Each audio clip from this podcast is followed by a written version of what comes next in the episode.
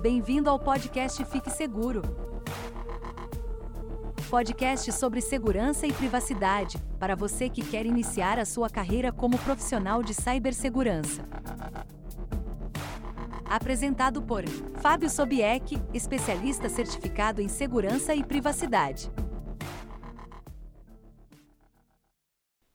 Olá, eu sou Fábio Sobieck, sou especialista certificado em segurança e privacidade.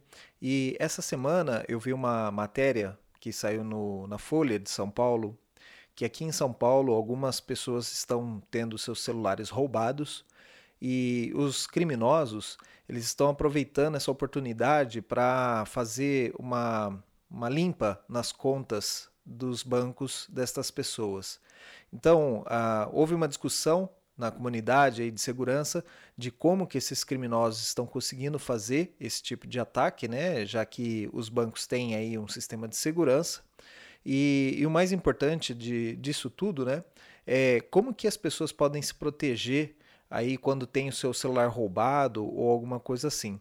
Então, no episódio de hoje eu vou falar sobre os MDMs ou Mobile Device Management. Bom, inicialmente, o que é o Mobile Device Management? Né? O que seriam os dispositivos móveis? Então, qualquer aparelho que a gente utilize aí dentro da empresa que possa conter dados da empresa, ou seja, um celular que foi é, fornecido pela empresa, ou mesmo o celular que o próprio é, empregado ou colaborador ele adquiriu com seus fundos próprios, mas ele utiliza isso para fins é, corporativos, ou seja, ele tem o e-mail dele instalado dentro desse aparelho, uma, mesmo que o aparelho seja dele, né? Mas ele contém ali dados da companhia, dados da empresa onde ele trabalha dentro do seu próprio dispositivo. Também compreende essa lista de dispositivos móveis os tablets, ou iPad, ou outros tipos de tablets, que as empresas fornecem para os seus funcionários ou mesmo aqueles que o funcionário mesmo adquiriu, mas que contém dados da empresa. Às vezes a gente tira uma foto dentro do, do nosso trabalho, né?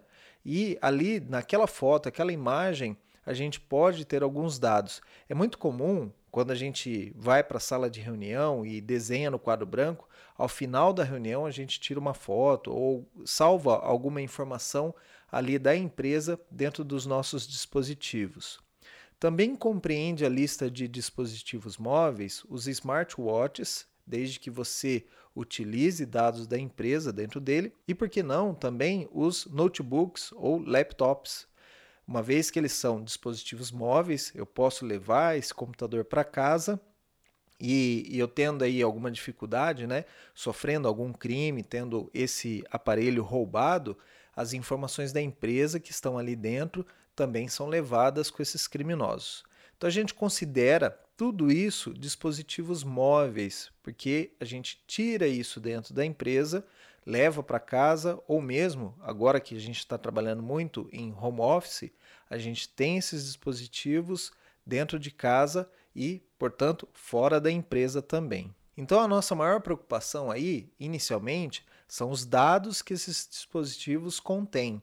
Então, tanto o e-mail da empresa, mas outras informações, informações relativas aos projetos, a produtos que a gente vai trabalhar dentro da empresa ou alguma coisa assim. Então, são dados sigilosos, dados que têm valor para a companhia.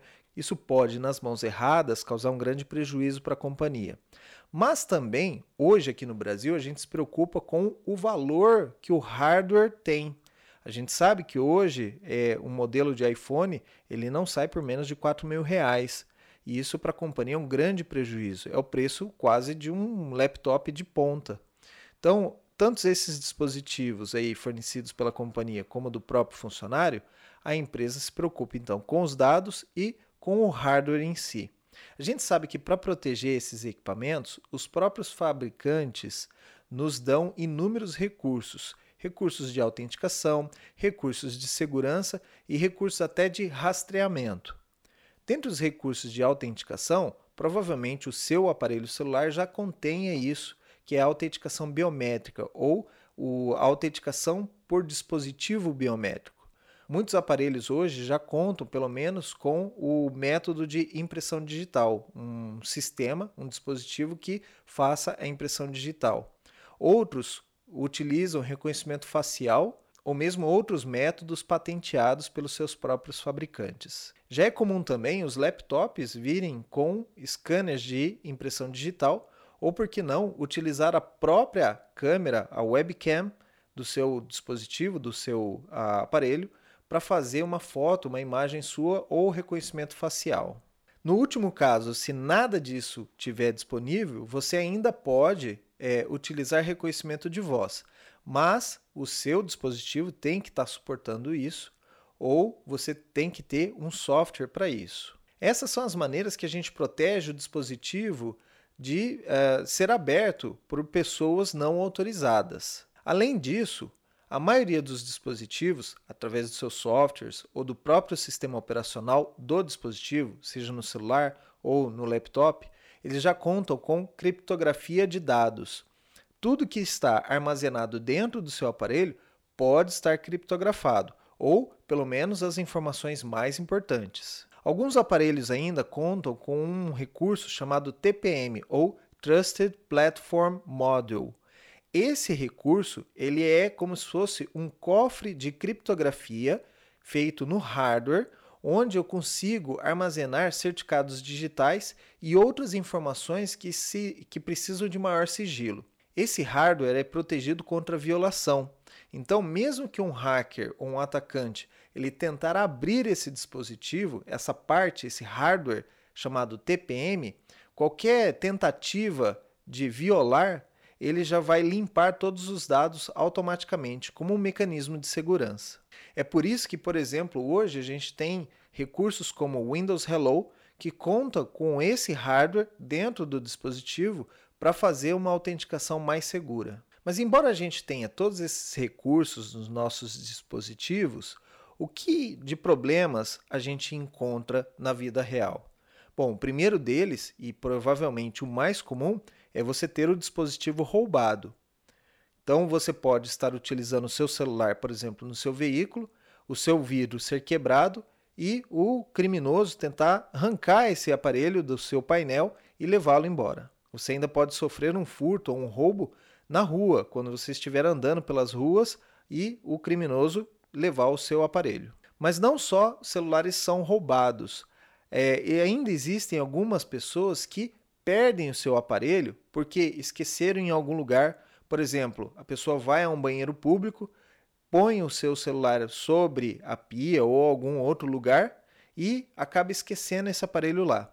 Existem também funcionários que reportam celulares esquecidos é, quando estiveram em um hotel ou estiveram em alguma localidade, um escritório de outra empresa, ou mesmo, por exemplo, quando a pessoa deixa o avião e esquece o celular naquela bolsa que fica na frente, na cadeira da frente. Além desses problemas de furto, roubo ou aparelhos perdidos, as empresas também têm que se proteger de softwares ruins.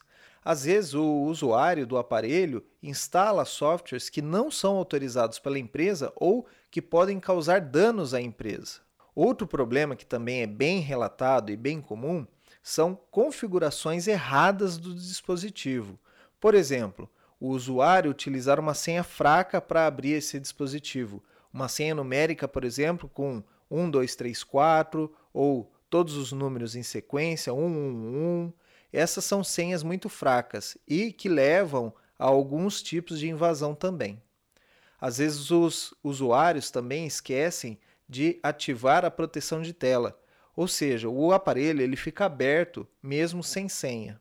Um outro problema que a gente lista aqui como um problema, mas que às vezes a empresa onde você trabalha não pensa nisso como um problema, que é o usuário utilizar o seu próprio aparelho com dados da empresa e não avisar a empresa que ele está fazendo isso.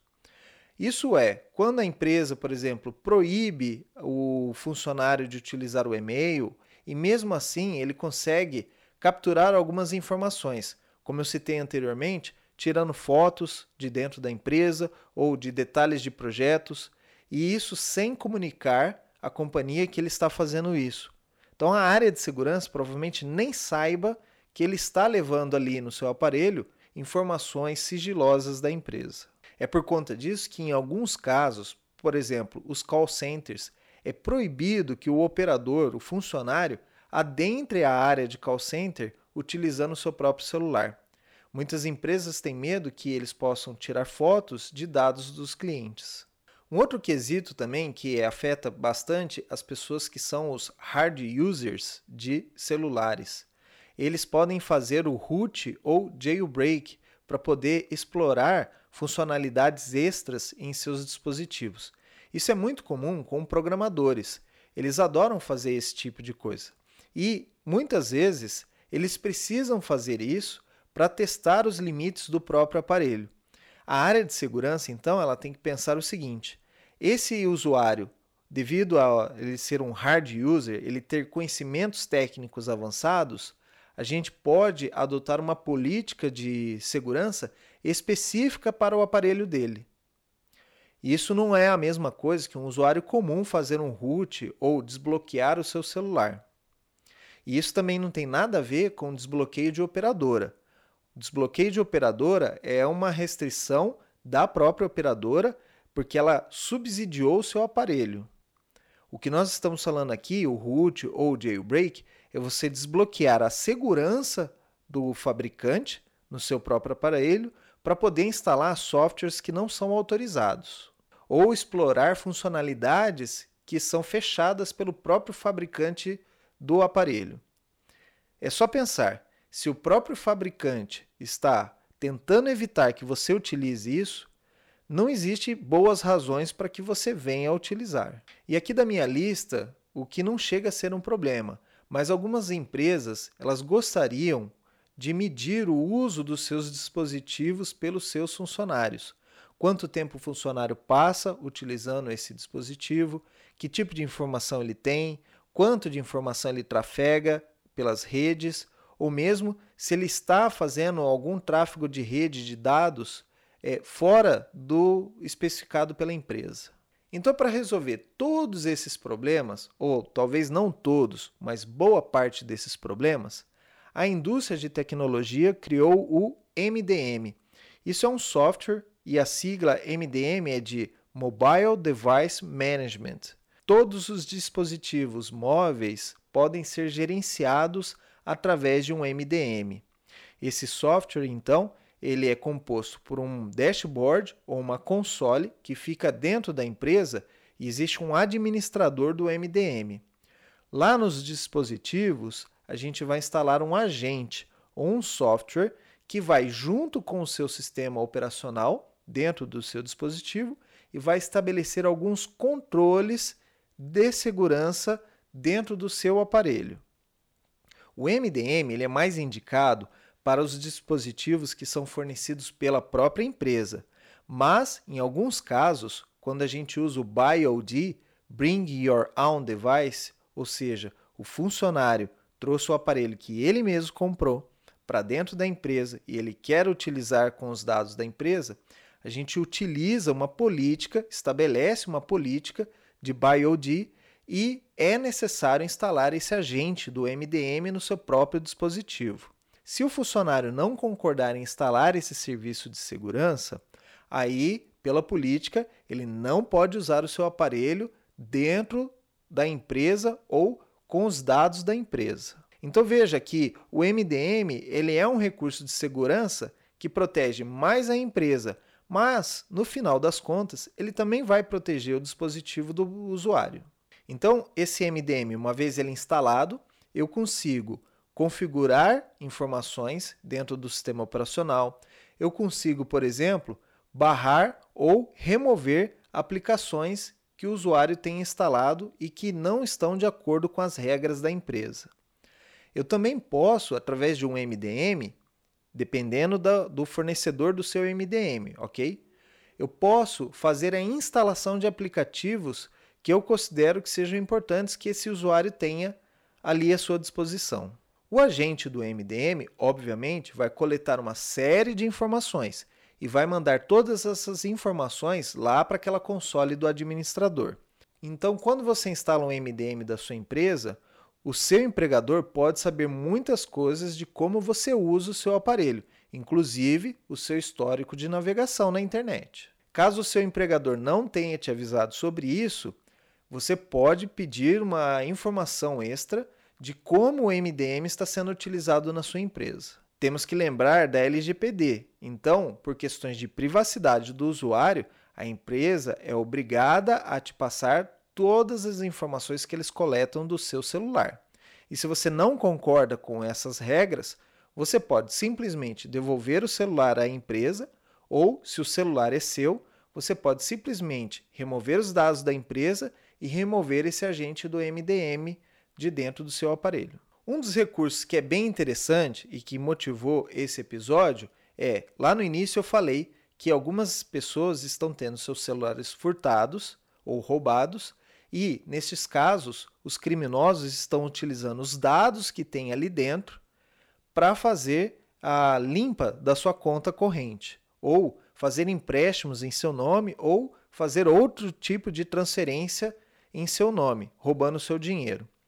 O MDM ele vai te ajudar no seguinte quesito: o sistema ele é tão seguro que ele pode receber através da própria rede celular, ele pode receber comandos vindos da empresa. Ao saber que o celular foi roubado, a empresa pode, através dessa console, disparar um comando no seu aparelho que vai fazer a limpa de todos os dados que ali tem você vai, obviamente, perder o seu aparelho, o seu hardware, mas as informações que tinham ali, elas vão ser limpas do seu aparelho e fazer com que não só a empresa não perca os dados, caiam em mãos erradas, mas também que o criminoso não possa fazer uso das suas informações confidenciais. E o que fazer quando a minha empresa não tem um MDM ou eu uso o meu aparelho somente para o meu o uso próprio. E, obviamente, eu não vou comprar um software de MDM para administrar o meu próprio celular. Quais são os recursos que eu, pessoa física, posso utilizar no meu aparelho para me dar mais proteção? Isso vai depender do sistema operacional ou do tipo de aparelho que você usa. No sistema da Apple, o iPhone ou iOS, o sistema operacional iOS, nós temos o recurso Find My iPhone. Esse recurso você consegue, à distância, remover todos os dados do seu aparelho.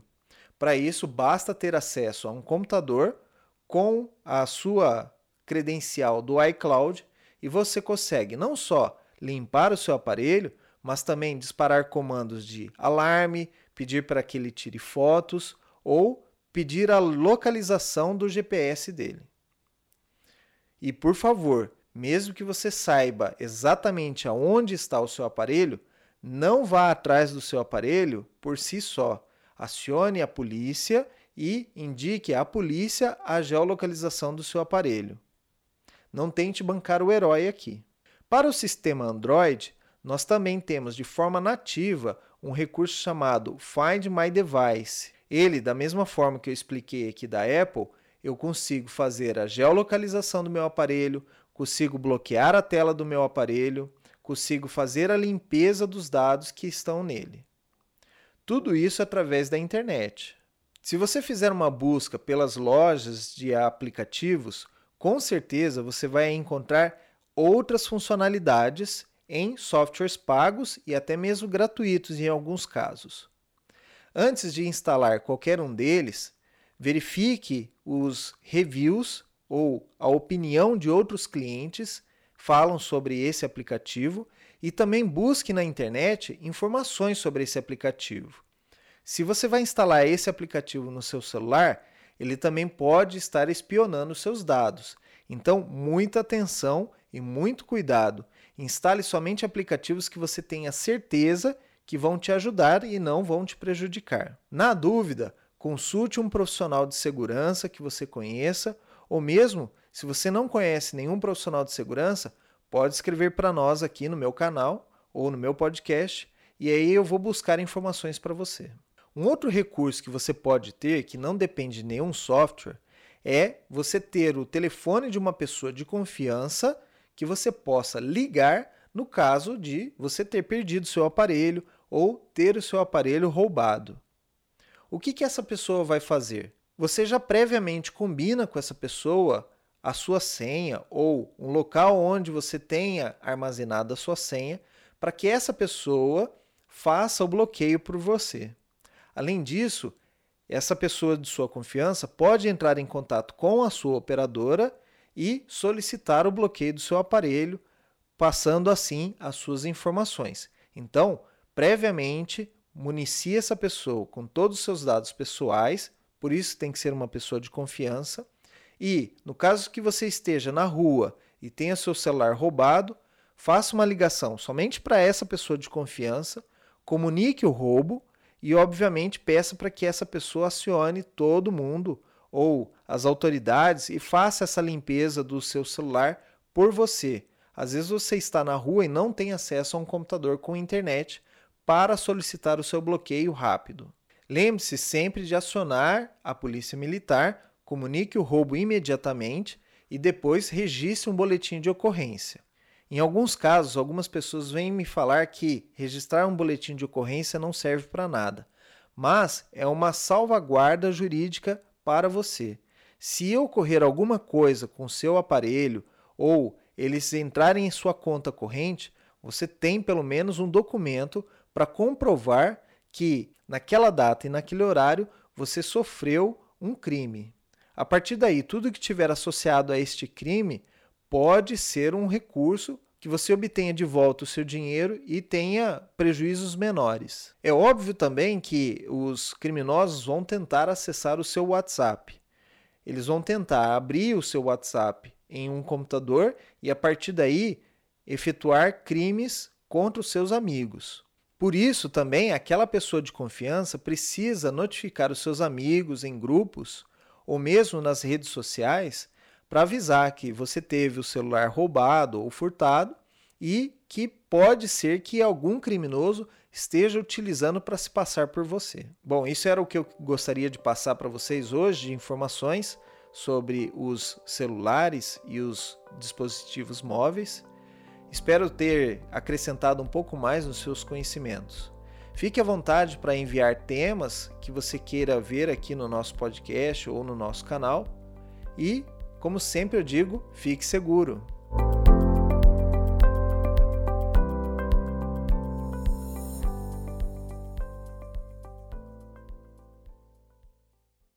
Você ouviu o podcast Fique Seguro, apresentado por Fábio Sobieck.